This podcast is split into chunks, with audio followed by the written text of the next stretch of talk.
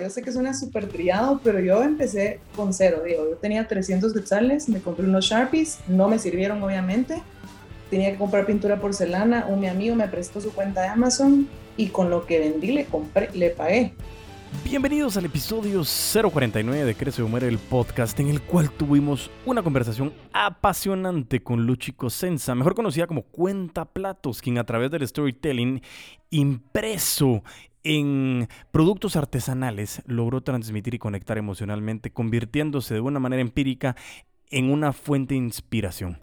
Si quieres conocer más sobre la historia de Cuenta Platos, pues quédate y crece.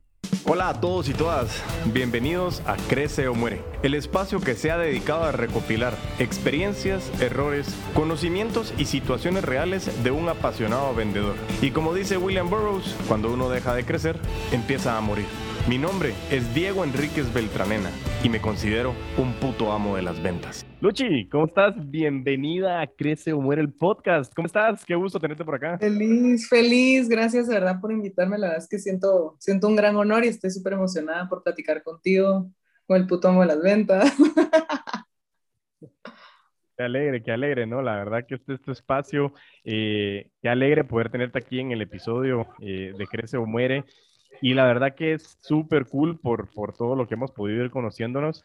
Pero en este episodio el fin principal es conocerte más y, y, creo que lo estamos enfocando mucho en el tema de ventas emocionales. Así que antes que todo, quiero que pues tú me hagas el favor de presentarte con la audiencia, con todo, con todo este grupo de putos amos y putas amas de las ventas. ¿Quién es Luchi Cosenza y, y por qué crees que es tan interesante para mí poder compartir esta historia con, con toda esta gente que está apasionada por vender?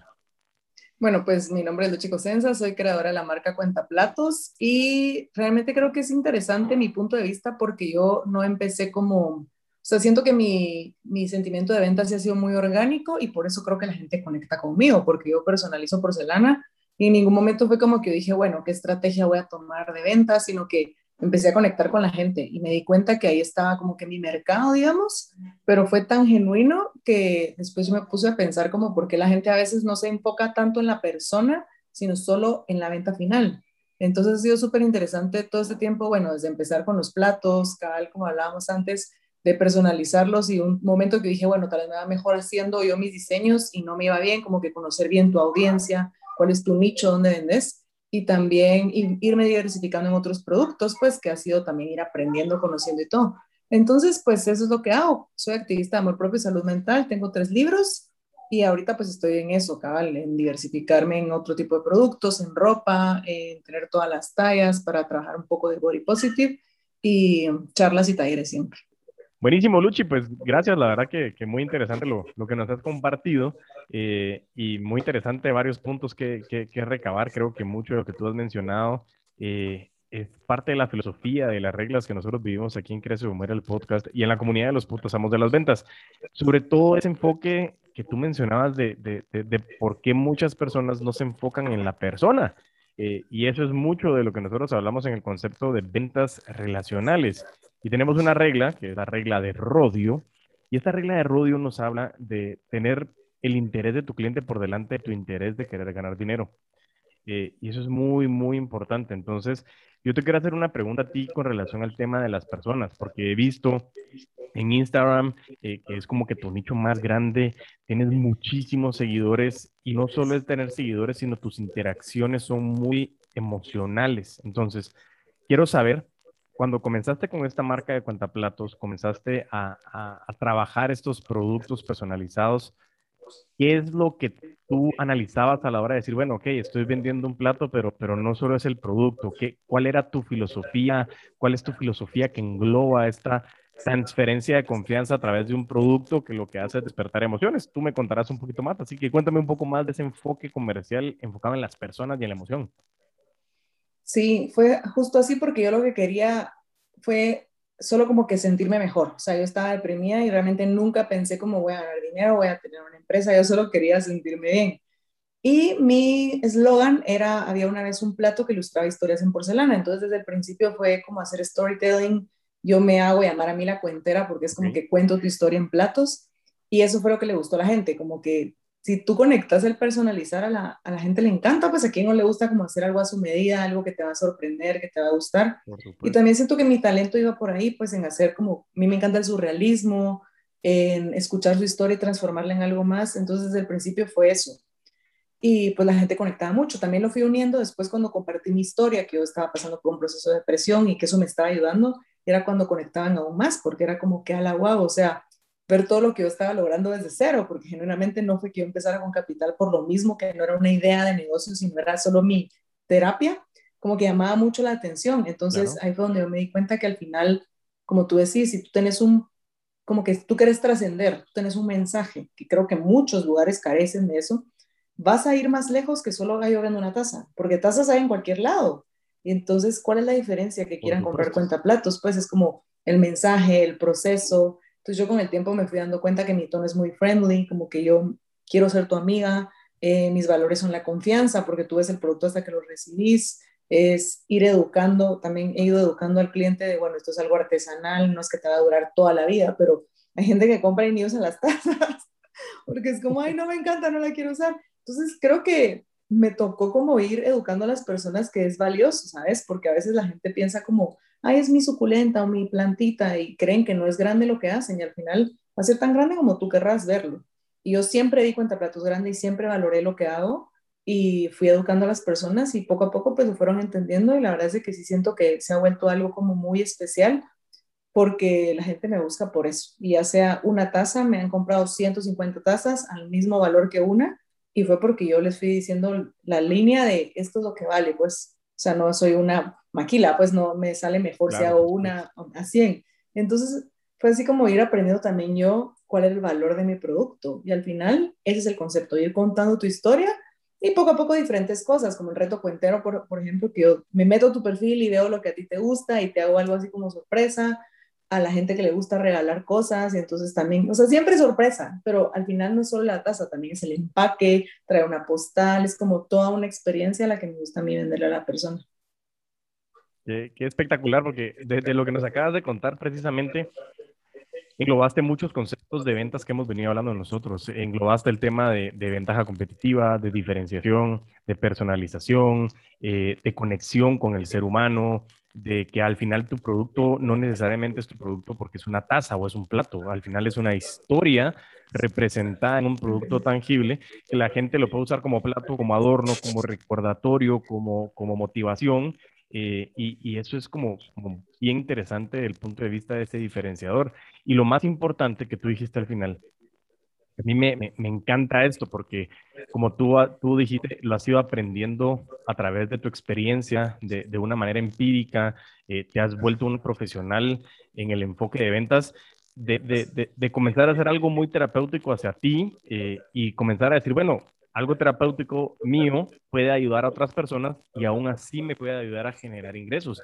Eso es espectacular. Pero lo último que decías era la experiencia. Y eso que, que hoy por hoy eh, yo me he enfocado muchísimo y, y, lo hablo en muchos de los episodios. Muchas veces lo queremos llamar servicio al cliente, servicio postventa, el acompañamiento, pero al final es esa, es esa conexión emocional. Y eso es lo que a mí me encanta desde el punto de vista de las ventas. Y siempre lo digo, es más fácil que si realmente tú puedes ayudar a alguien o un amigo, mejor dicho, un amigo o una amiga tiene alguna necesidad y tú tienes un producto o servicio que tú realmente puedes ayudar a satisfacer esa necesidad, es más fácil que un amigo o un amigo te lo compre porque es esa relación de confianza. Y tú lo mencionaste, precisamente, es, es tienen la confianza de que yo hago las cosas de la manera artesanal eh, y van a recibirlo y van a verlo hasta la hora en que lo tienen en sus manos. Entonces, ahora lo que quiero ver es, y que me cuentes un poco es, hoy por hoy tú ya tienes ese proceso comercial definido, tienes esa experiencia, yo te he visto y a mí me encanta la parte como behind the scenes o, esa parte que, que, tú compartes en tus redes sociales, de decir, estoy trabajando, es un trabajo arduo, es artesanal porque literalmente lo haces tú, o sea, empacas tú, y, o sea, como que lo haces como con mucho amor desde el punto de vista de poder llevar ese producto. Pero ahora bien, quiero que nos cuentes un poco, porque esto va muy alineado al tema de la perseverancia, la paciencia eh, y el alcanzar tus metas. ¿Cómo ha sido ese proceso de educar a tus clientes? Porque es algo bien interesante esa gestión de decir, bueno, yo quiero una taza y la quiero para mañana. ¿Qué pasa? Siempre tenemos clientes que nos dicen eso.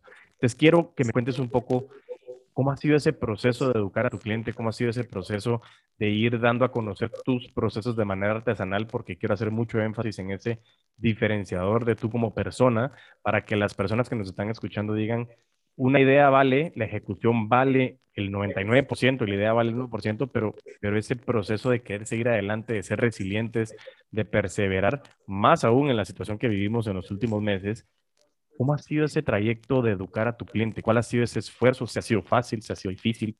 Cuéntanos. Yo creo que han sido varias cosas, porque ha sido educar a mi cliente y educarme a mí.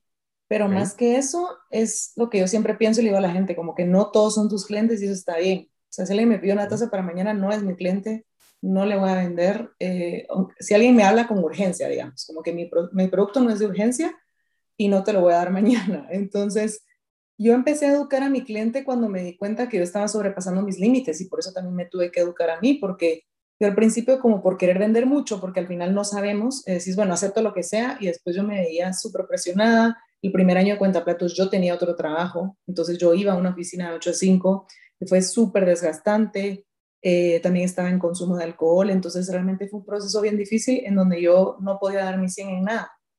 Entonces, cuando ya empecé mi proceso de sobriedad, fue cuando me empecé a poner como más formal y a poner más límites, porque yo en serio estaba pasando por algo personal y al mismo tiempo no podía dejar de trabajar. Entonces fue cuando yo dije, bueno, Cuenta Platos surgió por esta búsqueda de salud mental. Tengo que ser transparente con eso, o sea, no puedo fingir que estoy hablando de salud mental cuando yo me estoy quemando, pues. Entonces eso fue como algo también que me hizo definir un valor de cuentaplatos que es la vulnerabilidad y la autenticidad, porque yo dije definitivamente si esos son mis valores es lo que tengo que hablar. Entonces empecé a compartir eso y a decir, bueno, me voy a calmar. Y de ahí entender que no todos son mis clientes. Soy sincera, durante años fueron como que el mismo tipo de personas y ahorita últimamente he sentido que he crecido a un nuevo público que son los que me dicen quiero para mañana o no entiendo o me dicen como que tú vendes lo que subís y me da risa porque no sé cómo más comunicarlo a veces, pero la verdad es que los platos es algo que se vende siempre. Creo que los primeros cuatro años fue como que yo estaba como que platos, platos, platos y ahora realmente se vende solo. Pues en ningún momento tengo que decir como, hey, muchas se venden. O sea, solo recuerdo cuando, por ejemplo, me tomo vacaciones, o sea, pedidos, pero es algo que se mueve solo y fue resultado de eso. Pero te soy sincera, yo siento que yo soy fiel creyente que hay que trabajar menos y ganar más, o sea, hay que trabajar más inteligente. En ningún momento he pensado que me tengo que quemar y esta vez que fue que se montaron dos proyectos que te decía que Kearns me compró casi 150 tazas y al mismo tiempo tuve un proyecto con el Intercontinental que eran 395 tazas al mismo tiempo, fue cuando yo dije, ok, como que cuál es mi visión. Y creo que eso me ha ayudado muchísimo porque a veces creemos, yo a veces pensaba que quería ser una gran empresa, así como tipo multinacional, y el año pasado yo tenía tres viajes para presentar mi libro, yo estaba, mira, con el ego hasta arriba y de hecho antes de la pandemia me fui a, dos países a trabajar y yo decía, este es mi año. Y luego se viene la pandemia y fue así como, no es el año de nadie, ¿va? Ese mal de agua fría que nos tocó a todos. Hey, despiértate. Cabal, pero el año pasado fue el año que fui más rentable y me parecía súper loco porque me escribían muchos amigos, más que todo hombres, y me decían, ¿cómo le estás haciendo? Yo estoy re mal y yo iba para arriba, Diego, la verdad. Y entonces fue ahí cuando dije, ¿por qué, ¿cuál es la diferencia? Y siento que el año pasado fui más yo. Y fue cuando me di cuenta que yo quiero ser un small business owner con un gran impacto. O sea, yo no pretendo ser enorme, pues.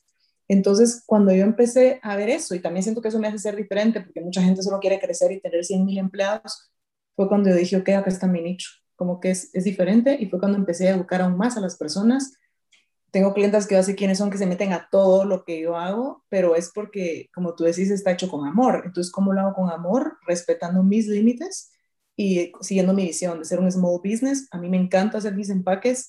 Ahorita estoy como en una transición en donde abrí la tienda y entonces contraté a alguien más, tengo dos empleadas.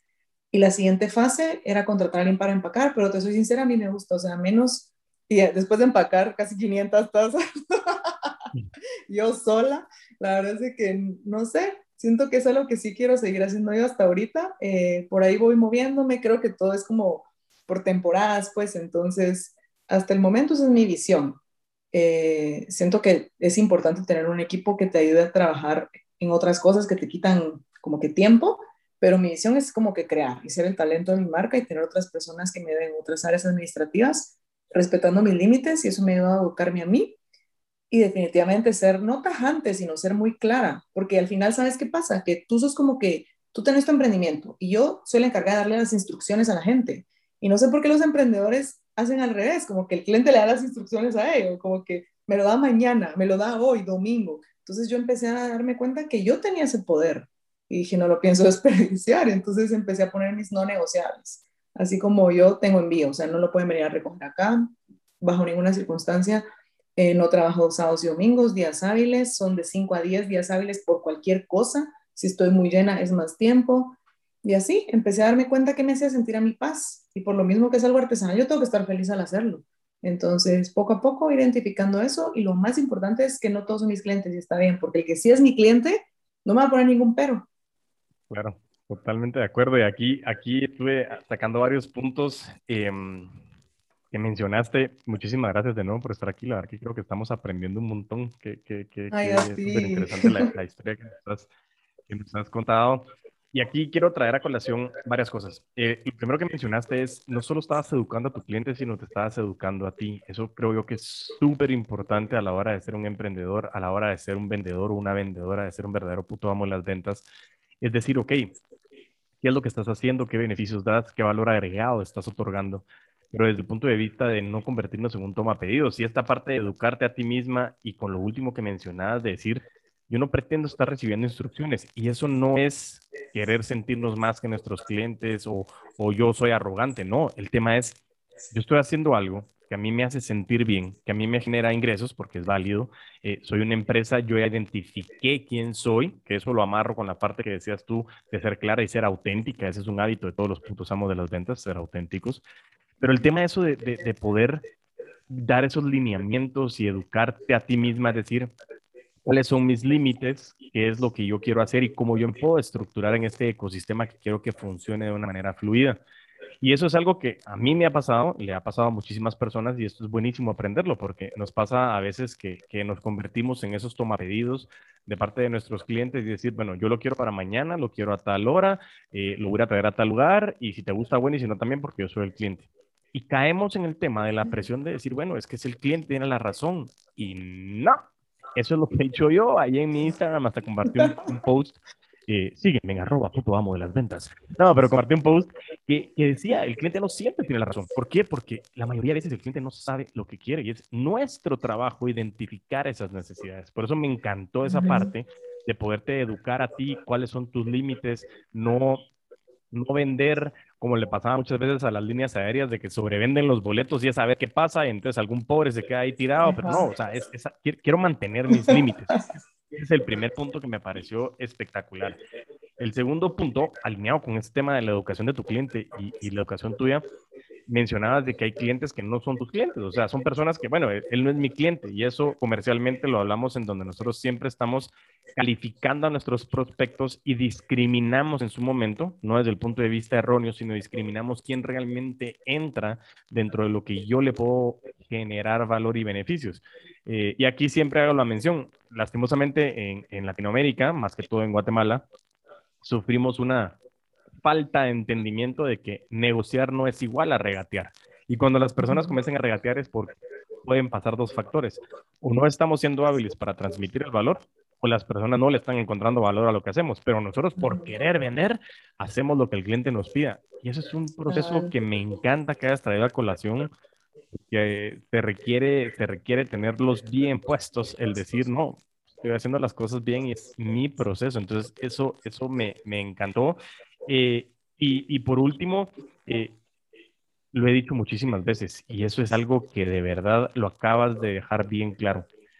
Muchas veces eh, ha venido hablando de que el éxito, para alcanzar el éxito, es trabajar duro y trabajar duro y trabajar duro.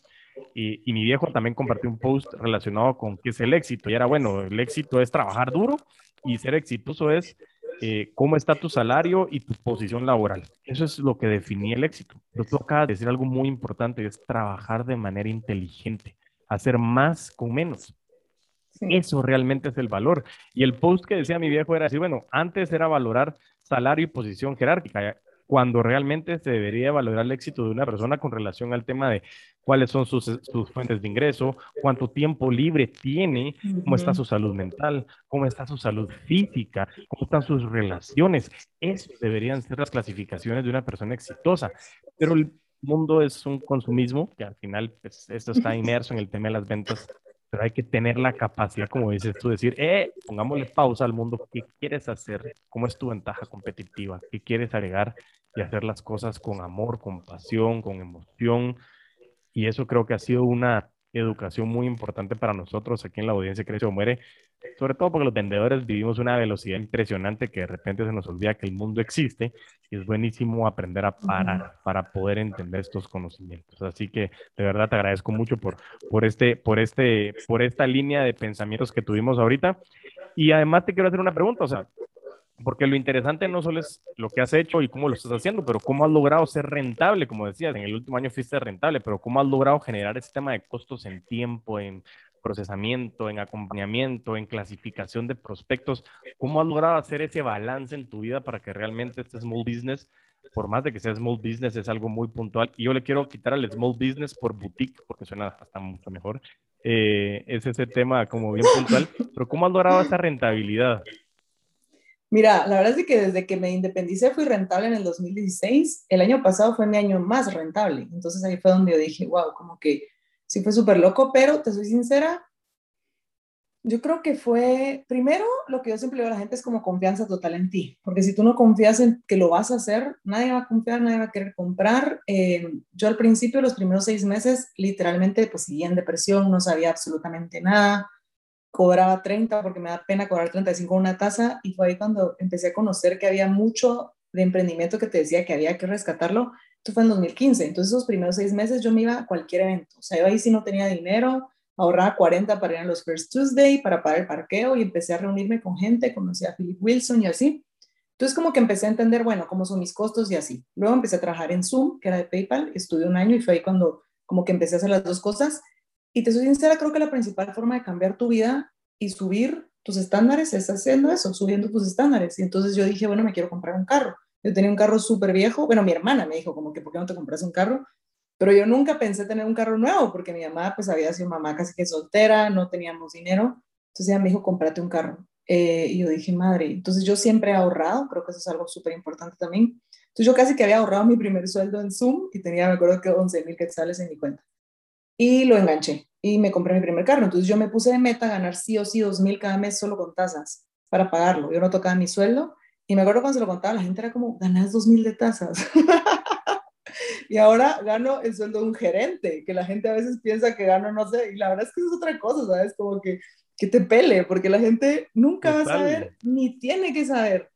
Y lo digo con esa potestad porque la gente a veces me decía como que, ay, qué tierna, vende estas citas. Y yo decía, sí soy tierna, pero también estoy vendiendo un montón. Entonces, si tú vendes platos, si tú vendes eh, lo que sea, te trabaste, ¿me oís?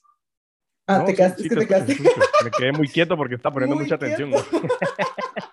eh, si tú vendes lo que sea, puedes llegar a vender un montón. Entonces, bueno, mi primer estándar fue eso, mi carro, yo ganaba sí o sí 2000, creo que en ese momento, como esa era mi única meta, pues yo solo me enfocaba en eso, no pensaba en más, tenía mi trabajo, bueno, de ahí eh, quería renunciar, entonces apliqué una beca que era de Obama para emprendedores de Latinoamérica del Caribe. Y entonces dije, bueno, como que qué va a pasar, porque yo quería irme a la beca, que eran dos meses, entonces tenía que renunciar. Y aparte ya quería hacer algo de sola, como que empezó esa gana de, no quiero trabajar en una oficina, quiero hacer algo por mi cuenta, pero no se me ocurría. Y me acuerdo que al querer renunciar sin tener la beca, mucha gente me decía, la no, pero tenés, un, tenés una herencia o tenés ahorros. Y yo ese año, como te dije, estaba en consumo y realmente no ahorraba. Entonces yo no tenía dinero. Pero yo soy, mira, yo soy a lo bestia, o sea, yo soy de me voy, no me importa, yo, mi personalidad no necesita ese respaldo. Yo confío más en mí, que lo puedo crear hoy, que la necesidad de un respaldo. Hay personas que sí necesitan como tener el suelo y creo que es súper importante identificar eso también. Entonces yo dije, me voy, ni sabía que me iban a dar dinero, me dieron dinero, me dieron la beca y me fui. Entonces me fui como dos meses y al regresar tenía como que un salario de ahorros y puse mi segundo estándar, que puse una oficina con amigos en cuatro grados y eso me dio también porque ya tenía que sacar una renta, pues entonces ya era mi carro, la renta y pues ya mis gastos, que obviamente vivía ahí con mi mamá, entonces no, no pagaba más, ¿no? Y entonces así estuve mucho tiempo y soy sincera, la primera vez que yo dije, wow, sí puedo ganar mucho más, fue porque ese año me fui a dar una charla a Polonia y entonces otra vez me quedé como que con un sueldo, digamos, como que yo siempre le recomiendo a la gente y mucha gente lo dice como que tener tres sueldos in advance, ¿no? Como que ahorrados para tú sentirte tranquilo, pero mucha gente lo confunde como que, bueno, tengo mi ahorro, no lo quiero tocar. La idea es que generes en esos tres meses, no que te quedes usándolo, pues. Entonces yo siempre iba como que con, porque siempre te dicen como, no lo quiero tocar, pues que no lo tenés que tocar, tenés que mover, pero eso te ayuda a estar tranquilo, pues. Entonces yo tenía como que un sueldo, digamos, y me fui a Polonia, hice un gran viaje y regresé y fue así como, bueno, ¿qué hago? Me acuerdo que regresé a principio de julio, solo tenía julio. Y dije, necesito hacer algo, como inventar. Y yo siempre digo inventar porque tú sos inventor. Cuando tú te reconoces como inventor, tú dices, ok, ¿qué voy a inventarme hoy? Pero diseñar, crear para vender. Y me inventé el reto cuentero, que fue así como que un mi amigo me dijo, mira, quiero una taza, pero no tengo idea de qué. Y yo le dije, mira, me voy a meter a tu Instagram y voy a ver qué te gusta y voy a hacer algo. El reto, va a ser un reto. Y entonces lo apliqué y mano, vendí 20 mil quetzales esa semana. Y ahí fue cuando dije, Impresionante, sí, ya no hay vuelta atrás, o sea, este es mi nuevo estándar, ¿sabes? Como que yo dije, madre, si logré hacer esto en una semana, ¿qué no puedo hacer? Y me acuerdo que un amigo me dijo, pero mira, el reto lo vas a poder hacer de vez en cuando. Yo dije, yo esto lo hago siempre, soy millonaria. Y de hecho fue así, solo era algo como de, de vez en cuando, como que algo muy especial. Y cuando yo le doy el chance de hacer algo especial, también se vuelve algo más exclusivo. Pero ese fue mi tercer estándar de decir, o sea, puedo ganar esto, puedo ganar lo que quiera. Y mi cuarto estándar fue irme a vivir sola. Entonces, pues así, como que a mí me ha ayudado a eso porque siento que cuando tenés una presión, eh, tenés que ganar el dinero. Y entonces fue así, después empecé a darme cuenta pues que podía hacer otras cosas, que era rentable los productos digitales, empecé a trabajar con marcas y pautas y a diversificarme. Entonces como que mi producto estrella pues son los platos, que es algo que siempre está. Eh, empecé a hacer más talleres, de ahí pues saqué mi libro y que los ingresos, los productos pasivos pues también es otro gran ingreso y lo que yo hago con esa parte, que como te digo, todo esto lo he ido aprendiendo sola. tal vez es cierto, tal vez no, pero a mí me ha hecho tener buena calidad de vida, es que yo mis ingresos pasivos los uso como mis activos que se van reinvirtiendo. Entonces saco libros, saco sus activos, hago cuadernos, saco sus activos y como que tengo mi, mi fondo de inversión personal. Y aparte, pues tengo como que diferentes productos en donde tengo pautas con marcas y así. Entonces, la verdad es de que sí me ha ido súper bien. Y creo que algo súper importante es lo que te dije, como que no ponerle atención a la opinión de las personas, porque a mi gente me escribía como, ¿qué estás haciendo? ¿Cuánto ganas? Como, yo no sé. Y yo me da risa, pues, pero si yo me pusiera preocupada por eso, realmente no estaría enfocada en mis cosas. Entonces, la verdad es que yo en eso me he enfocado, en crear. Como te dije, yo me di cuenta que tenía una gran oportunidad con los libros yo sola. Eh, ha sido difícil porque sí tuve que poner abogados en ciertos lugares que no me han pagado. Entonces también me di cuenta cómo funcionaba el mundo. Entonces dije, bueno, no, me va mejor a mí. Y saqué mis libros de todos lados y los vendo yo solas y con sofos que sí son espectaculares. Entonces ha sido la marcha, ha sido una marcha y también ha sido momentos de parar. Por ejemplo, ahorita que saqué lo de club, dije, bueno, invertí un montón en, en, ¿cómo se llama? En empaques, en cosas. Ya no voy a invertir en productos, sino lo voy a meter a lo que estoy haciendo. Y así me voy. Y entonces así ha sido el, el, recorrido, pero la verdad es que una vez mi amigo me dijo así como es la gran, yo soy abogado y tengo miedo de no tener clientes, y yo le dije, no me chingues, o sea, yo vendo tazas, pues, y gano más que vos, o sea, de verdad que ahí sí que depende de uno, yo sé que suena súper triado, pero yo empecé con cero, digo, yo tenía 300 quetzales, me compré unos Sharpies, no me sirvieron obviamente, tenía que comprar pintura porcelana, un mi amigo me prestó su cuenta de Amazon y con lo que vendí le compré, le pagué y así. Y entonces después me di cuenta que eso es como preventa, entonces yo ponía mis cosas y con lo que ganaba pagaba y así. Entonces es ir aprendiendo en el camino, pero sí creo que lo principal es tener confianza en ti, porque si ni tú crees en tu idea, no lo vas a lograr. Y segundo, reconocerte como fabricante, pues, y por eso yo siempre digo esa frase, si todo depende de mí, ¿por qué voy a tener miedo? Porque si de mí depende mi bienestar, mi renta, mi comida, yo no me voy a fallar. Y la gente confía más en un jefe que lo puedes pedir hoy sin darle nada que en ellos mismos. Y eso a mí, mira, me pone la piel de chinita, o sea, no entiendo. Totalmente, y sabes que, que, ahí, con todo lo que has dicho, primero que todo, de nuevo te felicito, porque realmente ha sido, como, como decías tú, un proceso eh, que inició como terapéutico, pero te has vuelto una profesional inventora que al final nos está enseñando muchísimo. Y, algo muy interesante de lo que tú asocias, por eso es que muchas veces es esa línea delgada entre las ventas y el emprendimiento, porque al final es, o te mueves o te mueres. Y, y, al final viene enfocado también el podcast en crece o muere, es decir, tenemos que seguir creciendo, seguir innovando, siempre estar en movimiento.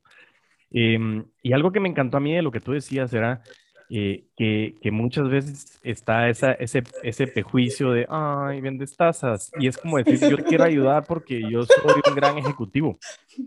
Y es cierto, o sea, a veces la gente tiene vidas tan aburridas, es válido, o sea, a veces tienen vidas tan aburridas, que, que pretenden involucrarse en la vida de los demás queriendo ayudar sin siquiera tener dos conceptos. Uno, no te están pidiendo ayuda, pero a veces puedes ayudar sin que te pidan ayuda. Y dos, no es una ayuda sincera. Es cuando tu ego comienza a hablar y decir, pobrecito, vendes tazas.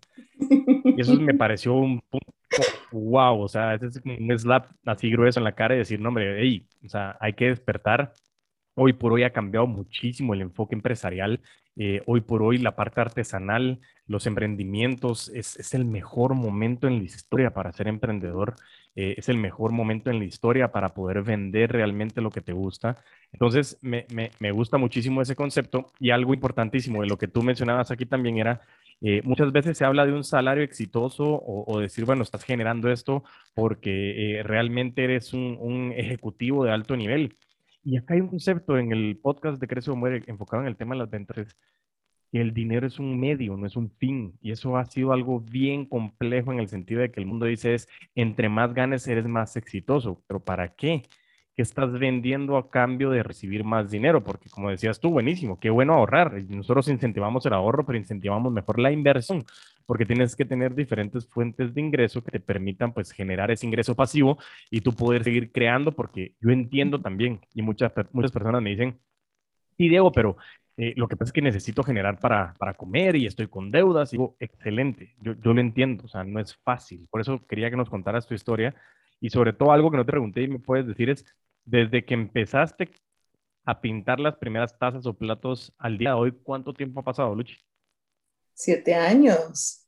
Bueno, lo que me faltó también a eso era que yo tenía mi deuda de la U, ponele, debía como 40 mil quetzales, tenía todo mi carro y todo lo he pagado en cuenta platos. O sea, en ningún momento he tenido otro trabajo. Entonces, es como que yo entiendo que, cabal, o sea, mi, mi única diferencia tal vez es que no tengo hijos, pero sí tenía gastos, ¿sabes? Y al principio, pues obviamente yo ganaba 100 en una feria porque yo erróneamente pensaba que iba a vender y me lo gastaba en un collar. Y me acuerdo una vez que vendí un, collar, eh, un plato a 100 y me lo gasté en una cerveza. Y entonces, como que yo no entendía eso y ha sido poco a poco, pero creo que otra parte importante es ver cómo te funciona a ti, como que qué, te sirve a ti para decir, ok, me quiero poner un salario o quiero hacer estos ahorros o necesito esta forma, porque a veces te dan como la receta, que te dicen, bueno, ah, eh, sabe cuántos son tus gastos y sumale no sé qué y date eso y date una mesada. Y puede ser que te funcione y puede ser que no. Entonces yo creo que el autoconocimiento es clave en esto porque al final tiene que ser lo que te dé paz. O sea, yo cuando he hecho estos gastos, estos pagos grandes, perdón, de pagar mi U y de pagar mi carro, sentido delicioso, pues, y he tenido amigos que me dicen, no seas mula, mejor seguirlo pagando mes a mes. A mí no me gusta tener deudas. Yo vivo deuda cero y me siento feliz así, pero hay gente que tal vez lo ve de otra forma. Y ahorita, por ejemplo, me compré mi iWatch, me lo compré a Visa Cuotas porque ya tenía de un viaje que no hice el año pasado y dije, bueno, 300 pesos, lo prefiero así. Entonces creo que tú tenés que vivir tu vida de acuerdo a ti. Y muchas veces pedís consejos, pero toda la gente te va a dar una opinión diferente. Entonces creo que es decir, ok, ¿qué necesito yo? Eh, obviamente, pues si tienes que pagar cosas, pues poner eso como prioridad, pero sí es un proceso súper individual. O sea, no puedes ir tomando la receta de todas las personas para ver qué haces tú con tu dinero.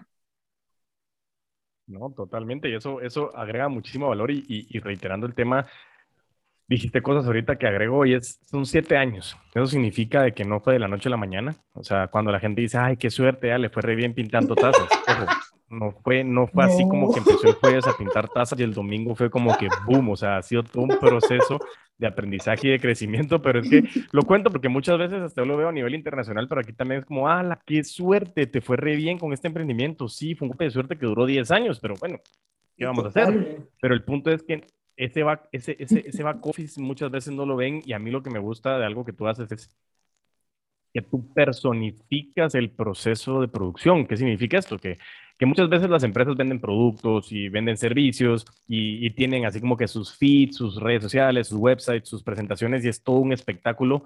Eh, y utilizamos muchas veces estas fotos de, de, de, de, stock y demás. Y es como, es cool, me parece bien, yo no estoy en contra de eso, pero el concepto de la personificación, de que existe un ser humano detrás, es un valor muy importante desde el punto de vista de, oye, tú también lo puedes hacer, pero es cuestión de perseverancia y de poder estar alineado.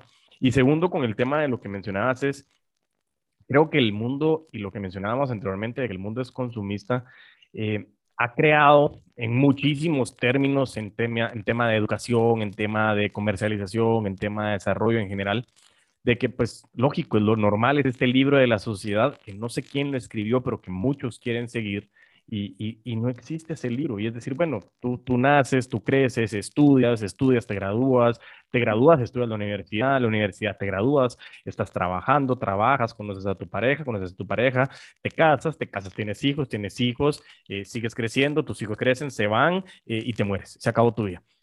Mi punto realmente es como, está bien, a veces puede ir alineado en ese sentido, pero, pero lo que tú decías es ese autoconocimiento de qué quieres. Y aquí hay un ejercicio que lo hemos hecho varias veces y se lo quiero regalar a la audiencia también de cuando quieran preguntarse para qué hacen algo. Y el gran, la gran diferencia es que el qué me habla del pasado, o sea, digo, el por qué es por qué hago algo es por algo del pasado y el para qué es hacia dónde quiero ir. Y el ejercicio es los cinco para qué es y comienza a preguntarte. Yo la, cuando estamos en entrenamientos hablo con los vendedores y le digo, bueno, ok, tú, ¿para qué trabajas o para qué vienes a esta empresa todos los días? Pues para ganar dinero. Espectacular. ¿Y para qué quieres ganar dinero? Pues quiero ganar dinero porque siempre he soñado con tener mi carro. Ah, ok. ¿Y para qué quieres tener un carro? La verdad que pues, sufrí un poco de pequeños y, y, mis amigos siempre tuvieron carro y mi papá no pudo dar y la verdad que tener un carro para mí es como un mensaje de independencia. Ah, ¿y qué quieres hacer con esa independencia? Es demostrarme a mí mismo de que puedo, porque si tengo el carro y tengo esa independencia, entonces sé que puedo cumplir con mi idea de convertirme en un emprendedor. Ah, ¿y para qué? Y comienzas a llegar a ese nivel de profundidad. Pero la vida es un corre-corre. Que no hacemos ese proceso de, de, introspección. Y yo muchas veces le pregunto a las personas que se mueven en transporte público, se mueven en carro, y les digo, ¿qué es lo primero que hacen cuando se suben? Ah, me pongo el cinturón. Sí, el cinturón, prendemos el auto, el carro, te subes al bus, lo que sea. ¿Qué es lo primero que haces? Ah, pues normalmente prendo el radio. Ah, ok, perfecto. Le digo, ¿y qué quieres escuchar? No sé, hay veces que lo pongo solo por compañía. Y yo les regalo un ejercicio de decir, váyanse uno o dos trayectos sin escuchar nada. Y eso nos sirve para dos cosas. Uno, comienza esta bocina que tenemos acá dentro de la cabeza a hacer unas locuras y surgen ideas espectaculares. A veces nos da miedo porque tenemos mucho miedo de qué puede venir y estamos subiendo algunas cosas. Eh, y en las ventas nos sirve un montón porque comenzamos a poner atención en el camino y decimos, oh, ese cliente no lo ha llamado, no he llamado a esta persona, voy a hacer esto. Y comenzamos a recordarnos. ¿A qué tiene a, cómo quiero hilar lo que te estaba mencionando con lo que tú me acabas de decir es, realmente el concepto es conocernos a nosotros, darnos la oportunidad de conocernos, darnos la oportunidad de querer hacer algo y encontrar ese para qué. Si te conoces a ti, te aprendes a escuchar, comienzas a determinar de si tú estás trabajando de 8 a 5. Yo estoy totalmente de acuerdo que en este mundo habemos personas para todos los perfiles y necesitamos personas que tengan el gusto de trabajar de 8 a 5. Hay personas que necesitan esa supervisión. No todos nacieron para ser emprendedores, eh, o mejor dicho, todos nacimos para ser emprendedores, pero no todos tienen el momento preciso para. Eh, el fin principal es encontrar qué quieres hacer y comienza a quitarte esos esas etiquetas de, bueno, la educación tiene que ser así, el trabajo tiene que ser así, tengo que ganar esto, porque no tienes que hacer nada. Quieres hacerlo es diferente. Y por eso la voluntad del ser humano se mueve única y exclusivamente con dos palabras, y es el quiero. Y por eso me encanta realmente lo que nos ha contado Luchi, porque ha venido, insisto, haciendo como una recapitulación de lo que nos has dicho, un proceso terapéutico que se convirtió en esta, en esta empresa boutique, que me suena más chilero, eh, Era un imperio cuentero. imperio cuentero. imperio cuentero. Y ahorita quiero que me cuentes un poco de lo del club cuentero, que, que, esa parte me interesó muchísimo, pero para aterrizar era como toda esta parte de, de, nacer desde el punto de vista de, de, algo terapéutico, algo en la que te encontraste tú y lograste conectar con la gente. Y ese es el concepto de ventas relacionales.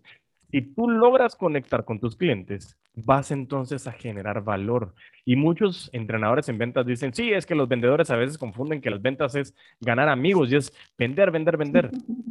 Yo creo que ganar amigos es un bonus bien interesante de las ventas. Y hoy por hoy venimos a disfrutar la vida. Y por más de que te mueras con 1.5 quinto millones, me acabo de inventar, no existe, eh, en tu cuenta, ¿de qué sirve si no estás generando ese impacto positivo para ti y para los que te rodean? Entonces, la verdad que ha sido de mucho aprendizaje eh, y, como te mencionaba, de lo que tú venías diciendo, quiero que me cuentes un poquito, eh, todo asumo que tú me lo dirás si no quiero asumir, pero venías trabajando mucho tema de personalización y nace este club cuentero eh, y que me cuentes un poco de ese imperio cuentero que estabas diciendo, qué son todos esos puntos de conexión que ha ido naciendo, cómo ha sido creciendo, porque yo quiero que todos los que nos escuchan digan, yo quiero ser como Luchi y me voy a enfocar que en los próximos siete años voy a alcanzar lo que yo quiero hacer. Qué espectáculo. O sea, que cuéntanos un poco más sobre eso.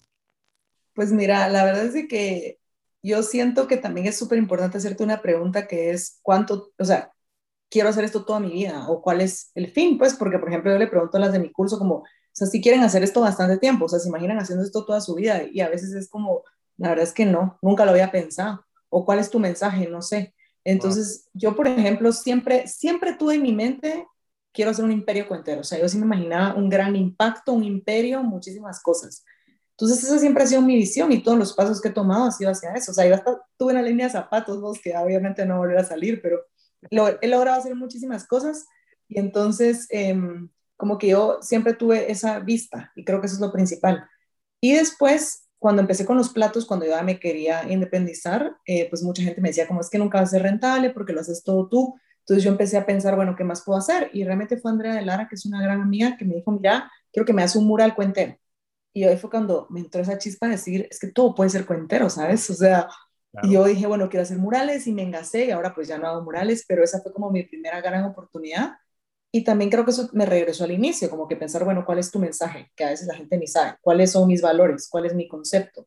Porque al final cuenta platos es la sombría de todo lo que hago. O sea, si tú ves mi libro, tiene que ver con cuenta platos. Si tú ves el cuento de niños, tiene que ver con cuenta platos. Todo es lo mismo en diferentes aristas. Entonces, yo creo que a veces la gente se pierde mucho todo ese proceso tan enriquecedor porque solo quieren vender. Porque solo, lo primero que te dicen es que yo quiero vender más, pero ¿qué haces? ¿Cómo lo haces? ¿Por qué lo haces? O sea, entonces, si tú te enfocaras más en el proceso, podrías tener un súper buen producto final, pero nos vamos al revés. Entonces, bueno, pues los primeros cuatro años yo sí estuve full enfocada en cuenta platos. Al tercer año fue que me enfoqué también en talleres porque me fui a esta beca que te dije, donde yo dije, bueno, necesito compartir más como que arte terapia, saqué un coaching, entonces empecé como a hacer talleres presenciales y era súper cool, pero era súper cansado. Pues mis redes empezaron a despegar, entonces las marcas me empezaron a buscar y al principio pues yo era muy feliz, entonces trabajaba con un montón y después ya fui como depurando, diciendo, ok, ¿qué quiero hacer? Después estuve en la radio, tuve un programa de radio y entonces así hice un monólogo y empecé a hacer un montón de cosas. Entonces yo algo que le he dicho a mi hermana es como, a veces tú quieres hacer algo, ¿verdad? Por ejemplo, yo quería tener una línea de zapatos, la hice. Ya la hice, ya me gustó, no lo quiero repetir porque siento que a veces nos engasamos como que no, nos afanamos mucho y quieres hacerlo siempre. Como por ejemplo el reto cuentero, yo me fue re bien, la segunda vez lo quise hacer seguido y ya no me funcionó. Y lo volví a hacer hasta el año pasado y me fue re bien también. Entonces como que siento que todo tiene etapas y tienes que diferenciar cuáles sí querés seguir y cuáles no. Entonces yo después de todos esos chirmoles dije, bueno, no, ya solo quiero hacer cuenta platos y me enfoqué en cuenta platos todo el 2019. Y a finales yo quería sacar mi libro, porque yo siempre me ha gustado leer y siempre tenía la idea de un libro y fue ahí que lo saqué. Lo saqué yo sola. Eh, la verdad es que yo al principio dije, bueno, 300 libros y me dijeron nada que ver, tienen que ser mil. Fue el hit, el libro más vendido en Guate de una autora guatemalteca de motivación. Ajá, la verdad es que sí. Fue el primer libro que, que, ¿cómo se llama? Que tuvimos una vitrina en Artemis. La verdad es que fue increíble. Nadie nunca había tenido una vitrina, nadie nunca la había pedido. Entonces, otra cosa también, como si quieres hacer algo, pedilo, porque yo le decía como, ¿por qué nadie ha tenido una vitrina? Porque nadie ha pedido, la madre. Entonces, la verdad es que estuvo número uno muchísimo tiempo y pues a mí me dijeron así como, bueno, los libros siempre están, porque yo no sabía de eso. Me dijeron, los libros siempre existen y yo dije, bueno, tengo que estar imprimiendo siempre. Y fue a la madre, o sea, sí fue el hit venderlo y como te dije, estuvo en todas las librerías número uno, pero sí fue un proceso donde yo me enfoqué en eso el 100%, pues, pero fue resultado de que yo tenía una audiencia, que todo el año yo ni tenía libro, yo voy a sacar mi libro, voy a sacar mi libro, que a mí me ayudó a mí a presionarme. Y después del libro, pues fue que se vino la pandemia y yo quería sacar el libro de mamá, que se lo hice a mi mamá porque estábamos como separadas. Y pues así, empecé a sacar otros productos y fue cuando dije, madre, necesito como ayuda en esa parte porque otra vez sentía que estaba hecho chirmol mi, mi Instagram. Y es lo que te digo, para mí mi salud mental es lo principal. A mí, Luchi, no me gustan las presiones, me gusta ser muy orgánica y estaba muy presionada de tener que subir foto del libro, o sea, era muy chirmol. Entonces dije, necesito regresar a mí misma, solo platos. Entonces ya, yo tenía el Club del Amor Cuentero porque el año pasado hice tres ediciones de talleres. Entonces lo convertí en tienda, hablando con una amiga, contraté a una chava que la verdad se le tengo mucho cariño y confianza. Y pues dije, oh, va a ser mi tienda, como que con todos los productos que a mí me gustan, que a la gente le encanta. Y así fue. Y entonces ya pude regresar cuenta platos como que a los platos y a mi mensaje principal que es de amor propio y salud mental. Y en el Club del Amor Cuentero es lo que quiero hacer, como enfocar estos tips de emprendimiento que a mí me han funcionado y que no sé por qué nadie habla de eso, ¿sabes? Como que nadie nunca te da números, por ejemplo. No tienes que dar todos los números, pero un poco de ideas, porque cuando yo le digo esto a la gente, gente que hace plantas dice, yo también lo puedo hacer y por supuesto que lo puedes hacer. Pero si tú piensas que yo gano mil quetzales y tú decís, no voy a ganar ni mil, no tenés idea. Y yo he logrado hacer un montón de cosas y te juro que no lo digo por nada, sino porque en serio, cuenta platos me ha llevado ahí. O sea, yo conocí a Richard Branson y fue por cuenta platos. Logré hacer miles de cosas y todo ha sido por mis tazas, ¿sabes? Entonces, si yo tuviera en mi mente como mis tacitas, mis cosillas, o sea, todo lo hacen chiquito, jamás hubiera logrado nada. Entonces, creo que eso a mí me va a darle otra perspectiva y por eso respeto muchísimo el trabajo de todas las personas y creo que tú lo tenés que respetar también, el tuyo y el de los demás. Entonces, pues eso ha sido. Eh, un consejo sería como ver tu concepto, ver tu mensaje y, a partir de ahí para sacar todos tus productos y siempre tratar de ordenar, porque la gente, como te digo, a veces, incluso yo que posteo todos los días taza, me preguntan cómo las vendes. yo no sé qué piensan que hago con las tazas, pues. Pero siempre tenés que estarle diciendo a la gente, porque como clientes nos confundimos. Entonces, pues eso ha sido y ahorita estoy súper feliz eh, con el club. Ahorita voy a sacar el libro de papá, que era el último que me faltaba. Como a mí me gusta hacer muchas metáforas, ¿sabes? Entonces, como que mi, mi, primera colección, digamos, que fue el espejo, el cuento de la mamá y ahorita del papá, es como la colección de la familia. Y seguir haciendo sus productos pasivos. Súper. Wow, la verdad que impresionante, Luche. Insisto de nuevo, la felicitación y la admiración y, y lo que más me gusta es que no, no es que lo cuentes por, oigan, me eh, felicítenme. No, es, se nota, se escucha esa sinceridad de decir, hey, yo te quiero ayudar, de que a mí me costó siete años, tal vez si te ayudo te puede costar tres. Entonces, no sé, o sea, eso es como lo cool y creo que estamos muy alineados en ese sentido. De ahí nace el podcast eh, eh, Crece o Muere eh, desde el punto de vista de decir, bueno, ¿cómo, ¿cómo, puedo regalarte contenido para que tú lo hagas más fácil, para que tal vez no cometas tantos errores como los que he cometido yo y que puedas alcanzar toda esa conexión de tú mismo o tú misma y poder llevar realmente ese sueño que se convierte en un objetivo, ese objetivo en una meta, esa meta en, una realidad. Entonces, eh, realmente estoy muy, muy, muy agradecido por tu tiempo. Eh, Cabal, te, quería preguntar, acabas de dar un consejo súper importante, pero quiero cerrar el episodio con una recomendación. ¿Qué, ¿Qué, recomendación le puedes dar a cualquier persona? Porque normalmente hago, hago algunas diferentes cierres de los episodios cuando son entrevistas, pero hoy quiero que le envíes a la audiencia una recomendación puntual con relación a ¿Se puede hacer esto? ¿Alguien lo puede replicar? ¿Se pueden alcanzar los sueños? O sea, en general, ¿qué recomendación tú le darías a la gente si hoy por hoy te dicen, Luchi, dime una recomendación en general? ¿Qué darías? Qué grueso. Pues yo creo que haría lo primero que yo hice cuando empecé, que yo literalmente, como te dije, empecé con nada, porque los Sharpies prácticamente el basurero, y la gente a veces dice, ¿cómo es que no tengo nada? Yo creo que ese es el mejor momento, porque si no tienes nada, no hay nada que perder. Y yo me acuerdo que el 6 de enero del 2015 yo estaba a punto de, publicar la página de Facebook y yo dije, ay no, capaz que nadie me compra, eh, que chafa, nadie le va a gustar. Y después pensé, bueno, ¿qué es lo peor que podría pasar? Que nadie me compre. Pero ¿qué es lo mejor que podría pasar? Lo que estoy haciendo hoy. Y entonces, hacete esa pregunta, porque tal vez lo peor es que nadie te compre, pero lo mejor puede ser otra vida. Y si yo no hubiera hecho eso ese día, que no sé dónde estaría hoy y realmente ha sido lo mejor. Y lo segundo es esa frase que siempre digo, si todo depende de ti, ¿por qué va a tener miedo? O sea, trabajar en tu autoconocimiento, cree en tu idea, como que solo intentarlo por hacerlo. O sea, si, si no querés gastar, si no querés dinero, solo hacerlo como porque fuera un proyecto personal y nunca sabes a dónde te va a llevar, pero si tanto te gusta y no estás haciendo nada todos los días, no te gusta, porque si te gustara, lo harías día y noche, sin saber el resultado y sin que te importara. O sea, la pasión te mueve. Entonces, evalúa cuáles son tus prioridades y pensar si en serio estás confiando en ti o en alguien más. Espectacular, Luchi. Y te agradecemos de verdad mucho el tiempo y aunque suene eh, tonto lo que te voy a decir, pero mucha gente puede no saber cómo encontrarte, mucha gente no te podría no conocerte. ¿Cómo te gusta? ¿Cuáles son tus redes sociales? ¿Cómo te pueden buscar? Porque realmente quiero que alguien diga así como, wow, yo quiero saber quién es Luchi, quiero saber y quiero una taza, tengo una idea. Entonces, ¿cómo te pueden encontrar? Ay, sí, súper. Eh, bueno, como cuenta platos en Instagram y en Facebook. En Instagram estoy como haciendo más contenido de amor propio, pero ahí pueden pedir las tazas y los platos. Y Club del Amor Cuentero, que es donde tengo toda mi merch, mis libros, cuadernos, scrunchies, playeras y ahorita se vienen más cosas. Súper, duper. Nada, diríamos en la agencia. Así que, Luchi, de verdad, muchísimas gracias. Recuerden a todos de seguir a Luchi, por favor. tazas, platos, libros, merch, pero sobre todo, compren esa idea de hagan lo que su corazón les dicte. Sigan realmente esa pasión porque tenemos muchísimas cosas y como siempre decimos, hay que vender con todos los poderes. Así que, Luchi, encantadísimo de tenerte aquí en el podcast. Muchísimas gracias por tu tiempo y ahí estaremos en comunicación para seguir haciendo en conjunto muchos proyectos. Gracias, Diego. No, me encantó y de verdad que qué bonito espacio y pilas también porque vamos a hacer más proyectos juntos, así que tienen que estar pendientes. Qué gran episodio que tuvimos hoy con Luchi Cosenza, en la cual pudimos discutir lo que es el concepto real de ventas relacionales, ventas relacionales contigo mismo, en la cual no solo vendes productos o servicios, sino vendes emociones, esa conexión puntual de lo que quieres hacer a través de una personificación de quien ofrece esas soluciones para las necesidades de tu público objetivo. Así que, sin más, recuerda seguirme en mis redes sociales como LinkedIn, YouTube y Facebook. Eh, eres Crece o Muere, el podcast Eres el puto amo de las ventas y también en mis redes personales como arroba puto amo de las ventas en Instagram y en TikTok. Y mientras tanto nos volvemos a escuchar a vender con todos los poderes.